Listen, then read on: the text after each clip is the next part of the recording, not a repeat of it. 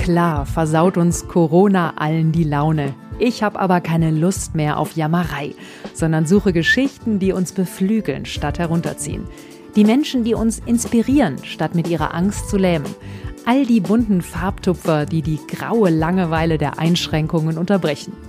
Ich bin Anna Hemminger, die Storymacherin. Ich bin Radioreporterin und Schriftstellerin und ich spreche in meinem Podcast mit Menschen, die sich eben nicht lähmen lassen, sondern einfach loslegen.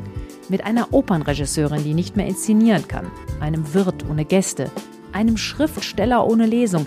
Menschen, die komplett umdenken müssen, dabei aber auf die besten Ideen kommen.